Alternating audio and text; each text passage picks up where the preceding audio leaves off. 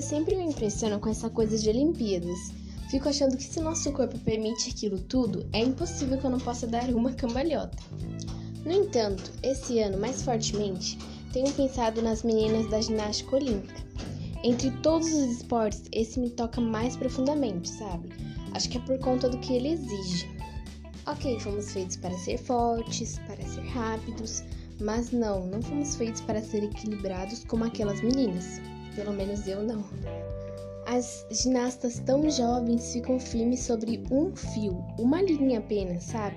Tão fina, tão pequena e mantém-se de pé. Algumas às vezes tremem, outras de forma absolutamente impressionante conseguem ficar imóveis, firmes, intactas, diferente de mim, que em toda a minha vida nem por um instante consegui ser como elas. Bem, talvez seja porque eu nasci no país onde as pessoas não são muito de ficar paradas.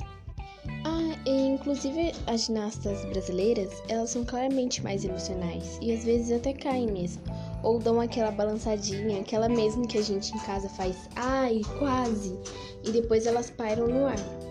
Em alguns países, as ginastas nem tremem, são mansas e seguras, firmes como uma rocha. Transformam-se em estátuas de cera, paralisadas, braços estendidos, corpo reto, tudo ali no seu devido lugar. Enquanto eu, do, outro lado do mundo, caio por elas, suo por elas e até grito por elas.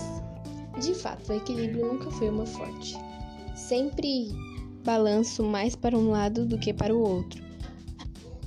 Ora, muito emocional, já chorei por dias seguidos de dor de cotovelo e já me mantive seca, nenhuma só lágrima por longos períodos, quando decidia ser forte.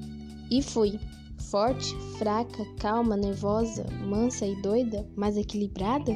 Nunca, nenhum só dia.